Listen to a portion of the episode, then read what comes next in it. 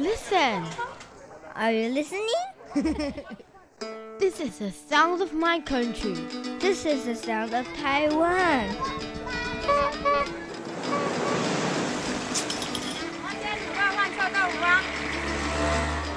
嘅頭前阿伯攏我哋嘅。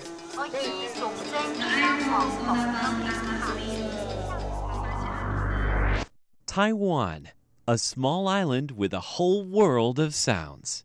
You're listening to Radio Taiwan International, and I am Natalie. So, up this hour, we have our music show, Just the Classics. But first, join us for a live recording of Here in Taiwan. It is Tuesday, September 22nd, and this is Here in Taiwan, brought to you by Radio Taiwan International.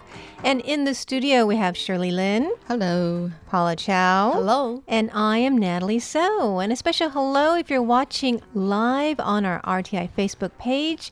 Do feel free to leave comments. We'll be reading the comments throughout the show and responding to them. We love to hear from you. And also, hello to you if you're listening via the radio from throughout the world on Wednesday. Now, today we'll be talking about a new good reason to eat at 7 Eleven. Also, some inspiring stories related to the 921 earthquake. And a German tour guide and a Polish photographer have observed some great things about Taiwan. Those stories and more coming right up. Right, so do you guys ever eat at 7 Eleven? Oh, sure, all the time. All the time. What do you like to eat there? Um, they've got prepared meals, so that makes it handy. Oh, I guess for breakfast, you know, they have these um, rice balls, triangular rice balls. Oh, okay. They're so handy, you know. Just you buy them on the go. You can eat in the car. So I usually get that a lot. I think I remember you like promoting their meals one time. You and our former colleague Annie, Yep, right? You're right. Did yeah. you like? Have you tried almost everything they have? No. Okay. No, I've become a picky eater now. So I, I, I pick what I, yeah, I carefully pick what I really want to eat. So What about their hot meals, like the kind that you heat up? Anything yeah, you like there? Not not not lately, you know. Not lately. Yeah, I'm more health conscious now, and so it's like they all look like processed food. I'm sorry to say that about 7-Eleven. but you know, really. Yeah. Okay, so here is a new good reason to eat at 7 Eleven. They are um, coordinating with uh, a restaurant chain and also the Regent Taipei, and they're going to offer hot meals that you can order the day before. Wow. They're going to have a new menu, and you can order the meals that are going to be cooked by, you know, these restaurants and, and hotel.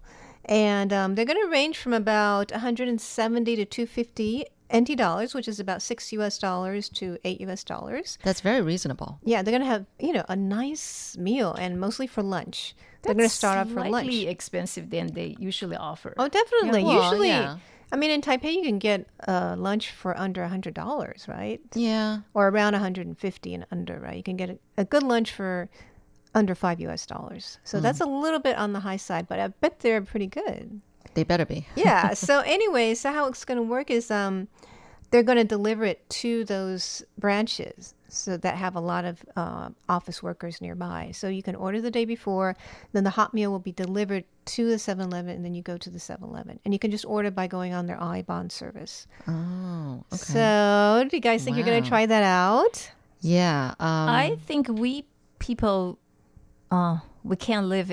Um, we people in Taiwan can't live without 7-Eleven. That is so true. What do you guys So usually, convenient. What do you guys usually do at 7-Eleven? I know it, they offer all sorts of different services, but I usually just go for the food and snacks and Food and stuff like that. Yeah. I pay my bills there. yes. yeah, you're, you're I do right. the you're same right. I, thing. yeah, I, I do. have I also do yeah, online shopping there. Like I pick up my orders there. Mm-hmm. And then if you're in a last minute, you need something to drink or whatever, Right. it's a great place to go. You know, I realized that you know the, the lottery service, the, the what is it, um, the receipt lottery. Mm-hmm. I think I um I, I won a five hundred NT, but I haven't had time you. to um, go to 7-Eleven and exchange it for cash because I don't know how you can to. do it there. I thought you had to go to the t- post office. No, they don't do that. I, Oh. I went to the post office. They don't do that, but they say convenience stores. But you have to use the machine. You have to hit some numbers and stuff. I couldn't do it, so I haven't been able to Well, you to. can ask people to help you. I tried. Oh, when they're not so busy. I think they are extremely helpful. Um, yeah, they are. you They- have to they find a time be. when they're not too busy. I think it has to do with me, my problem. Like I don't have the the, the password or some code or, not, or something like that. I don't know. I'm sure you So, can figure it out. But there's so many so. things we can do at 7-Eleven, which is which is so good, right? And there's so many right everywhere. Everywhere, There's like every of the five or so within a five minute walk. Yeah, if you have my one neighborhood. on the left side of the street, you make you you'll be sure to find one on the right side of the street. Right. Yeah, And that's how convenient. the big thing is that all of them have tables too to eat. Mm-hmm. So they discovered that you know the bigger the 7-Eleven is, the more people eat there and more people spend there. So now they're expanding to become like almost like a restaurant. You know. Uh, yeah, I they think have we should tell our yeah. American listeners mm. that 7-Elevens in Taiwan are totally different from what they have in the States. Oh yeah, totally. Better. Yeah, better. lot better better. version. yeah. They have some fresh food actually, like the fresh tea eggs, which is their most popular product. Costs ten NT dollars for an egg that's been braised.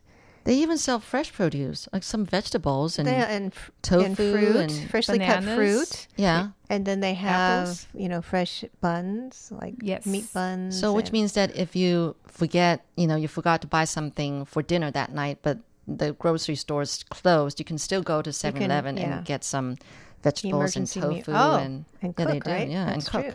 So, it's, almost everything you need is at 7-Eleven. it's making us lazy.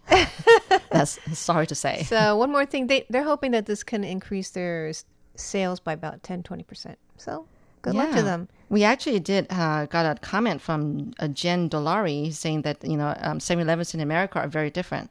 What are They they are like? totally- Oh yeah, they are Just different. totally different. Yeah. They're they're not as some place you want to hang out either. Like in Taiwan, sometimes, especially in the summer when it's really hot, you just want to go inside to get some cool air, Mm. and you don't mind sitting down there. They're all very clean and well kept. So I don't think the same uh, situation in the U.S. Yeah. Oh, Douglas North just wrote us. He's Hi, saying that- Douglas. wow, it's been a while. what time is it over there? I know, think really. it's pretty late. So he's saying interesting. Um, Seven. Oops, I just lost it. sorry. He's saying that Seven Elevens. I'm sorry, I just lost it. Oh, you can Can you see it? So, well, yeah, if you are watching right now and you have 7 Eleven in your country, you can know, tell us what it's like, what kind of role it plays in people's lives, and do people like hanging out there or even eating there? Um, it's a big deal in Taiwan. We, we go almost every day to 7 Eleven. Somebody in my family probably goes every day. Well, actually, uh, Douglas North uh, just wrote interesting 7 Eleven in the States usually just has pizza, fried foods, and donuts. Oh, pizza. That sounds kind of good, though, but probably not very good pizza. I would, I would That's guess. an upgrade, I guess. That's not, I wouldn't mind if we had pizza at 7 Eleven. Would you eat pizza from 7 Eleven? I, I think they used to have packaged pizzas. You know, like a slice. Oh, and then you have to heat it up in yeah, yeah, yeah. It's been a while ago. We have a I don't- I lot. We should tell them. them. what we have. We have like curry chicken and then all kinds of noodles. And there's this one guy on YouTube who ate lunch there and he got a few million hits because he was eating the whole store. I mean, he had you know beef noodles and all kinds of stuff. I mean, it looked really good too the way he ate They it. They do. They do look good. So we have a really big variety of food already, Mm-hmm. but now they're going to give us um, restaurant food too, which is great. I think it's great to have more options. So Yep. good luck to them.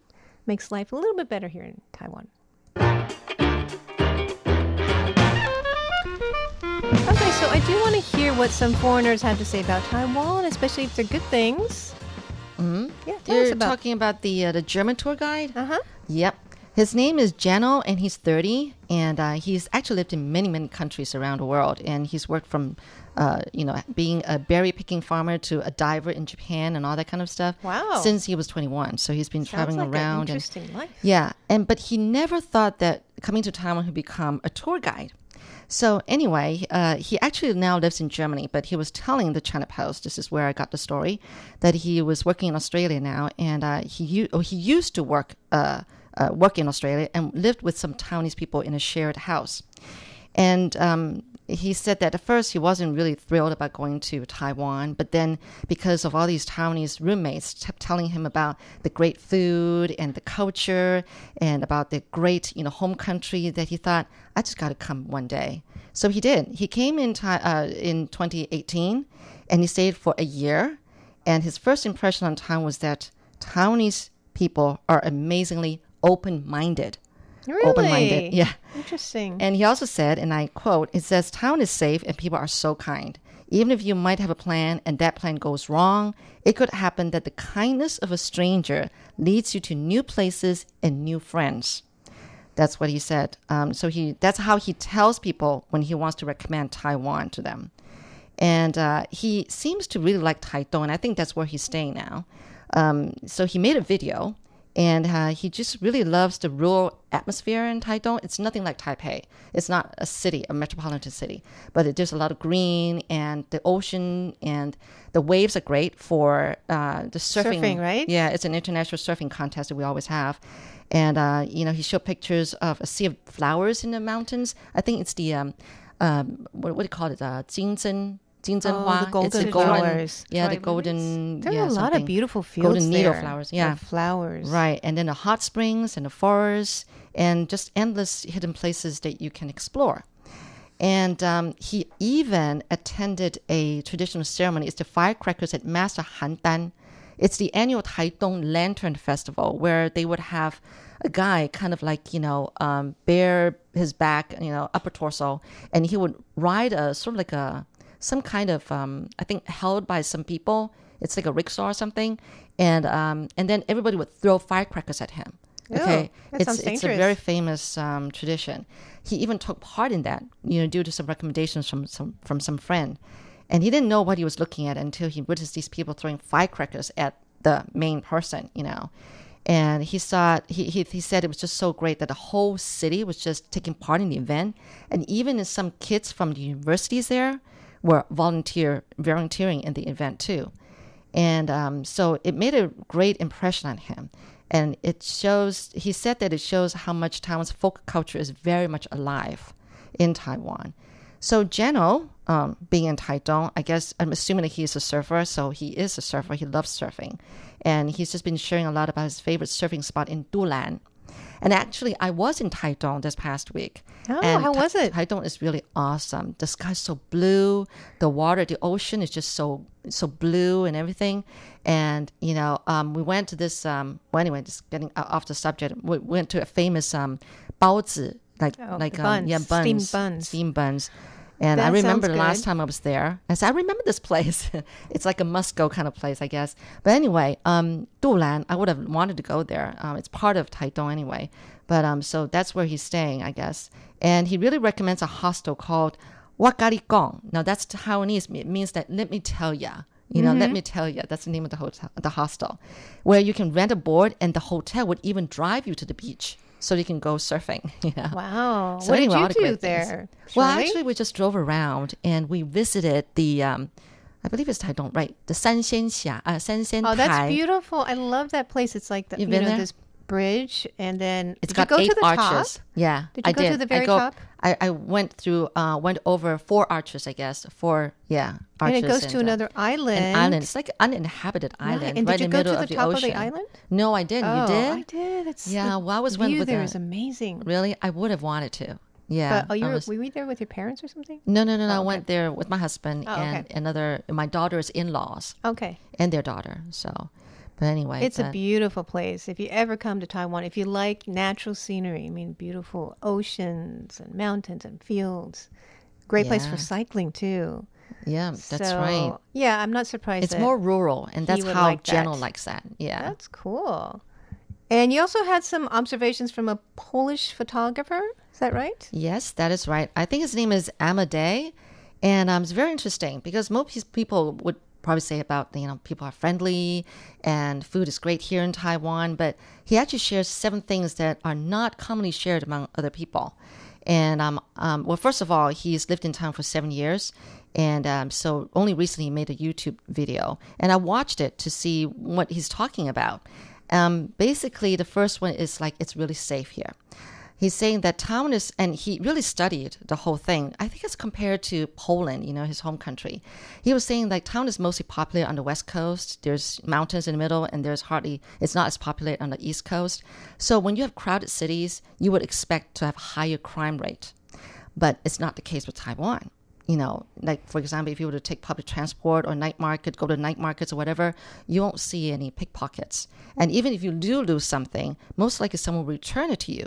And what happened to him was that one time he took his motorcycle and left the key in the scooter and he went out and just kind of walked around for a couple of hours and forgot all about it. He came back to his scooter and someone had unplugged his key and put it in his safety helmet so that nobody else would, you know, I have the temptation is to. so nice. Yeah. I mean, this is this is amazing, right? I mean, I should be doing better on that when I see something. but anyway, just a reminder. So that's one thing. Um, he's saying the customer service is awesome. People are very friendly. They're very helpful, and that if you go to the government office, you know they understand your needs. They help you find easier solutions. They help you save time and money. And then one time he needed a physical checkup for you know getting his motorcycle license, but he got there too late. And that nurse was saying that, well, let's talk to the doctor. And the doctor was willing to work overtime to get his physical checkup for him. Oh, That's how nice our people That's are. very nice. And then he commented about the public health system. He's saying that um, you know you don't have to wait long line. Well, I guess compared to Poland, I mean we do get long lines a lot here in Taiwan, right? But um, um, and he said that doctors are very specialized in you know in their expertise and they're bilingual. And um, he even said about how we do better, you know, during COVID compared to our neighbor country, China, and that kind of stuff. Then he also talked about our public toilets.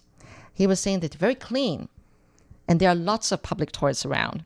I guess very clean as in compare. I'm I'm I'm more strict with myself. I guess. Some Not clean enough for you. That's what I want to say. so, but he's saying that even if you go hiking in the mountains, you can find public toilets there, and all of them are free of charge because compared to In to Europe, that you have to pay to go yes, to the toilet. That's, but anyway, and then he's saying that it's very business friendly here. He said Taiwan is an industrious nation, and sure, it's got its big companies like Foxconn, you know, uh, Asus and Acer and all that. But there are many small to medium sized companies that make huge impact on the world. Like for example, he was talking about the 1999 earthquake, and um, the Hsinchu Industrial Park. You know, it's like our Silicon Valley. It shut down for six days, and because of that, um, they couldn't we, we couldn't deliver memory abroad like memory technology i'm not i'm not techie myself so the price of memory market tripled Oh. because the Hsinchu industrial Wow. park closed those six days and then he's saying the starting business is very easy in Taiwan, and people are very willing. The government agencies are, you know, officers are very easy to and willing to help with problems like taxes and all that. Because other countries, before you even start your business, you already have to learn about all the regulations and laws, and you already have to start paying taxes without even starting your business. That's what he's saying. And he's saying that the last thing he said was that small business and restaurants in town are doing very well. So you can survive and uh, flourish on just small businesses. Actually, his very last item was uh, he actually left some blank for people to fill in, other foreigners who have you know fallen off of Taiwan, to fill in what are some great things that people should learn from Taiwan. oh, that's really nice. You know, we're a very small country. Uh, physically, so when we get praise, we get really happy about it. So we're not trying to brag or anything, but I think we're just like, oh, that's so nice to know, you know. So if you have any thoughts about Taiwan, let us know in the comments below. Okay, now Monday was just yesterday actually, National Disaster Prevention Day. It's also in memory of the 921 earthquake, which was a very big earthquake. And we do have a couple stories, um, positive stories actually, from that quake. Right. It's called 921 earthquake because um, the quake uh, happened on September 21 um, in 1999. So that's 21 years ago. I have a story about um, an opera singer. Her name is Zuo Hanyi. At that time, when the quake um, happened, her whole um, house was flattened. Wow. And her parents were injured. However, um, at that time, she's only um, she was only 19 years old, and she was about to go go abroad to go to Italy to study vocal music, and she already had her, you know, passports and other documents ready, and she had her luggage ready. So, but the quake um, happened, and then you know the whole house was flattened. And she said one thing that she felt um, deeply touched was because her parents uh, was um, they were worried about you know um, they they're really concerned about getting um, the things that she needs for her to go abroad.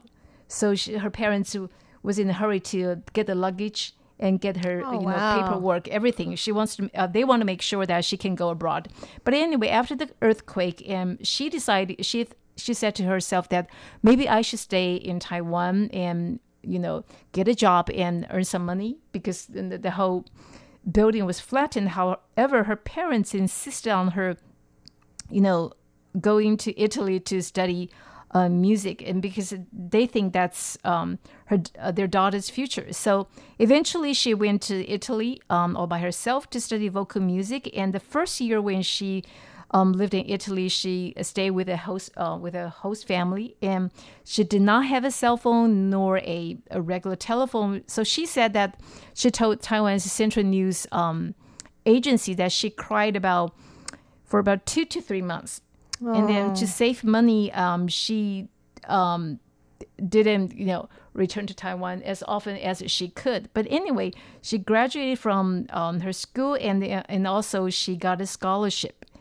And so it's it's an amazing it's an amazing story. So she's a musician now? She's a musician and she's um, an opera singer, and she's pretty active right now. Wow. So it just shows how much her parents love her, right? Oh yes, I mean, I'm sure they it would be nice for them to have her around, but they wanted her to pursue her dreams. Right. Maybe we should tell our listeners that the um, 91 earthquake was a big one because um, it killed over um, 2,400 people and 29 people went missing and over 11,000 people were injured. And um, I think the quake was uh, 7.3 Yeah, I, mean, think that's on right. the Something Richter like scale. that. and a lot of people's houses in Nantou were flattened. Yes. So- And I also have a story about a guy who um, started training rescue dogs after the 91 quake. Um, sh- that person, um, he actually owns a stationer, a stationary store, uh, store. And so, sh uh, and then because of that quake, he s- saw that how rescued dogs, um, you know, are able to um, help uh, locate tho- uh, uh, um, those people who were trapped, uh, you know, under rubble. So he decided to train rescue dogs, and over the past 16 years, uh, he has successfully trained 13 dogs, and two dogs passed the test issued by the International Rescue Dog Organization. The first time when he started training rescue dogs, her family said to him, "You must be crazy." Why did you do this? Because he spent all his money on training those rescue dogs, and it costs a lot because to train um, one rescue dog for one month, it costs six hundred U.S. dollars. Wow, And really? to be a qualified rescue dogs, they have to receive training that lasts eighteen months, Wow. wow. over a year and a half. So it's That's not a lot of money then. something easy, right? But those rescue dogs can really save people's lives. Yes. I think that's why he got inspired to do that. That's wonderful. And I do have another story about uh, animals. If you guys can see here, Oh, wow. uh, Taipei just opened its first of uh, 45 cat shelters to be opened in the city this year. And they got an Italian artist uh, here. His name is Stefano Massetti. So he's like, you know, uh, giving his print on these um, places where cats can stay. Do you guys notice cats around town? You mean stray cats? Yeah. Yeah, um, I see more dogs than cats. I see. A, actually, I've noticed there's a, a cat restaurant right near my home. They have like five, six, seven cats, and they're all stray cats that they've adopted. Wow. And then there's like this hair salon place right near my, where I live, and they have like four cats, and you know a lot of them are adopted. So I think that it's great to see people getting into the adoption of these stray cats. And so the Taipei City Animal Protection Office is starting. It's called a midnight animal canteen, and uh, they're going to set up 45 shelters throughout Taipei. Oh, wow. They're going to be feeding the cats, taking care of them, uh, neutering them, vaccinating them, and hopefully giving them a home as well. Oh, So it's Well, hey. nice. So we wanted you to hear those great stories. Sometimes during tough times, we see a lot of um, great things happen and people who decide to help out, right? And um, step up to help others. And I think those are great stories to hear at a time like this. So thanks for tuning in. And uh, for here in Taiwan, I am Natalie So. I'm Shirley Lin. And I'm Paula Chow. We'll see you next time.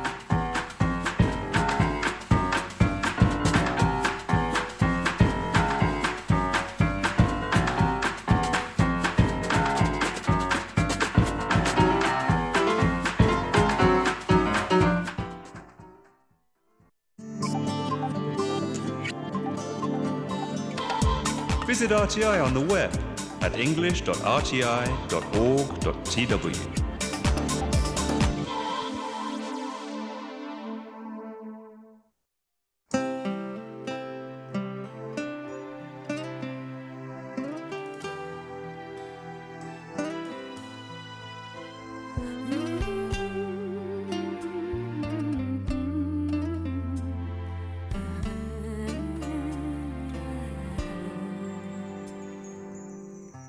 一日咱若老，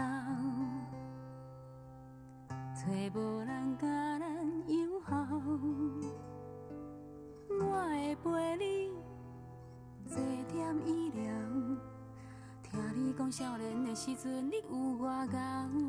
Hi, I'm your host for Just the Classics this week, Catherine Wei. That was Zhang Hui's song Geao, the Taiwanese word for wife. Literally, the characters of Geao means the back of the home or the backbone of the household, which is often the wife in traditional Taiwanese marriages. This is a love letter from wife to husband, weaving a story of a strong bond that can hardly be broken by death. This makes my grandmother tear up each time she listens to it. In fact, today's edition of Just the Classics is a love letter written with my grandparents at its center. My grandfather had passed away in the fall of 2014. Fall is lovely in Taiwan, but it makes me especially sad seeing my grandmother remember and miss him around this time of the year. So today we're revisiting old Taiwanese classics that my family remembered listening to with my grandfather, or songs that remind me of my grandparents.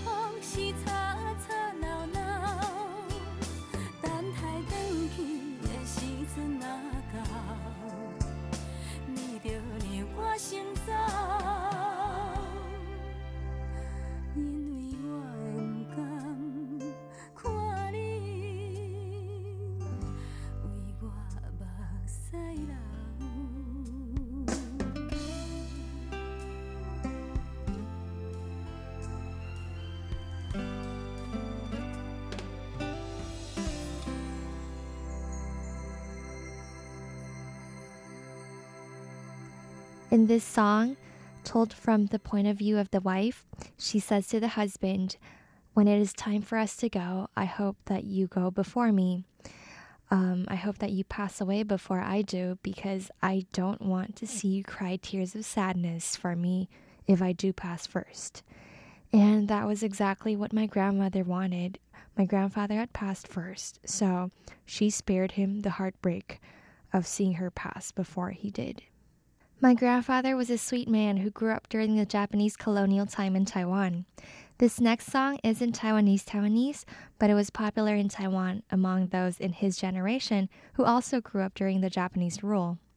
This song is from my mother to my grandfather, who is her father. She remembers him putting this song on blast on New Year's Day every year when she and my uncles were children, waking them up for a feast of a breakfast.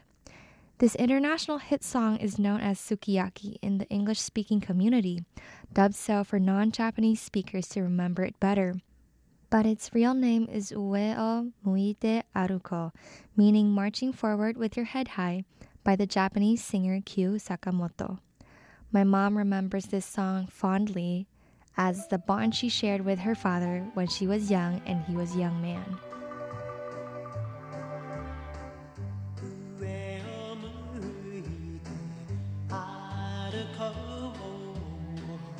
涙がこぼれないように思い出す春の日一人ぼっちの夜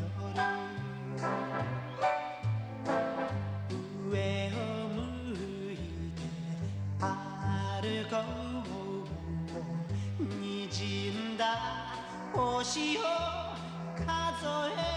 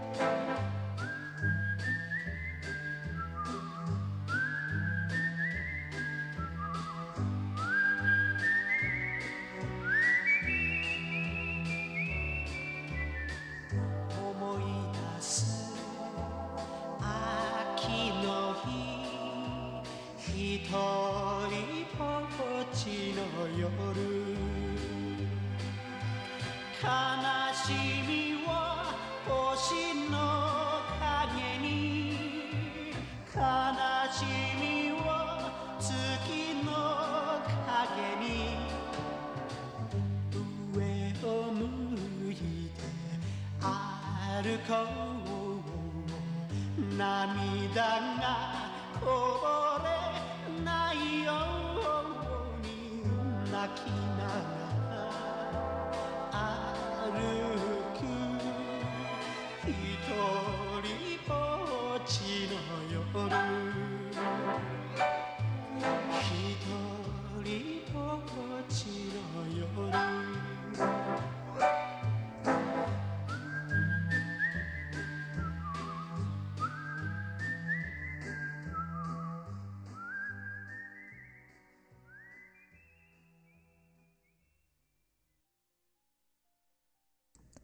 In 2013, when my grandfather had to stay in the hospital because his health was deteriorating and his memory was also starting to go, my mom downloaded this song and put it on for him on New Year's Day that year and hoped that she could jog his memory a little. I saw nothing in his eyes, but he was alert for it and maybe he did remember. We'll never know for sure, but I will always play the song for my children when I do have children one day as a way to keep this tradition alive in my family.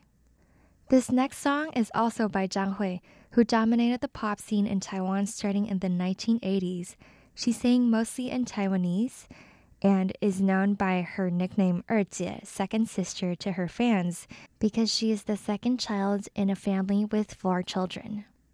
The lyrics tell a mother's love for her children, but here this is from me to my grandmother, who rocked me to sleep countless nights when my mother was too exhausted from caring for me during the day when I was a baby. This song is Galilam Diao Diao, or Holding You Tightly by Jiang Hui.「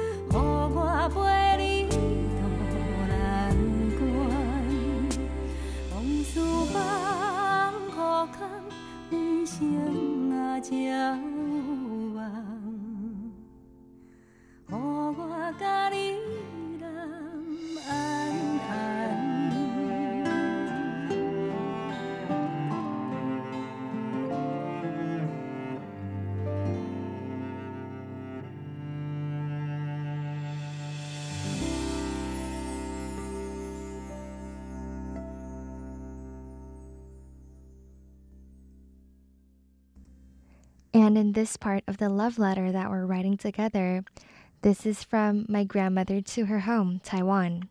She has always loved Taiwan so fiercely that I have grown to love this small island where we grew up safe and sheltered. Formosa is the name of this song, or Meili Dao in Chinese, which means beautiful island.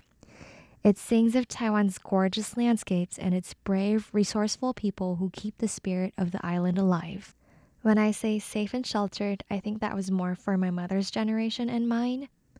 But for my grandparents' generation, they had gone through multiple governments and uh, had to work really hard making a good life for their family here in Taipei. Every time I listen to this song, I see my grandmother dabbing away tears, and I use it as a way to try to uh, understand my family better and my roots here in Taiwan.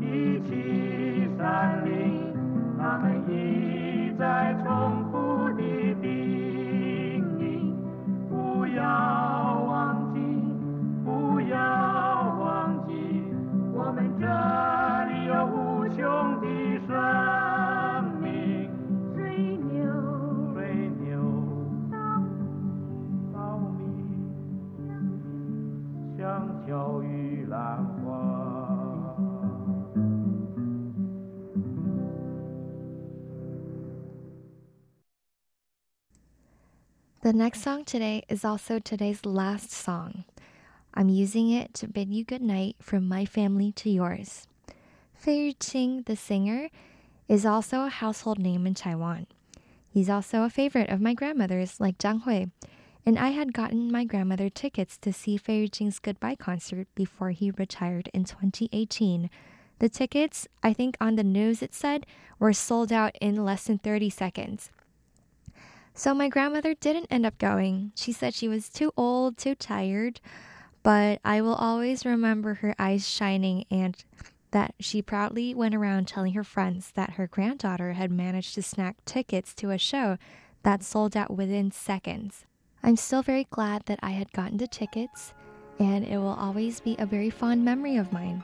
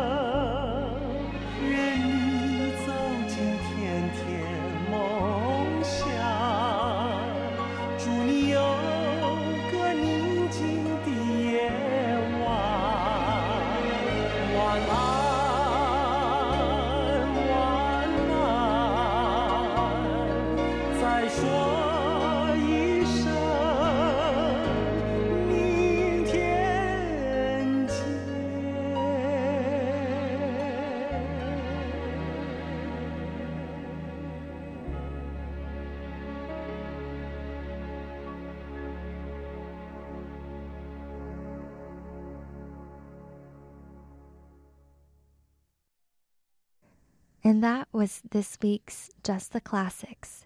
Thank you for tuning in, and I appreciate your patience allowing me to use this kind of as a selfish opportunity to tell my family's story and to write my family a love letter that we can all listen to and cherish when we're older. Thank you for tuning in again. Good night, and until next time, I'm your host, Catherine Way. Have a good week.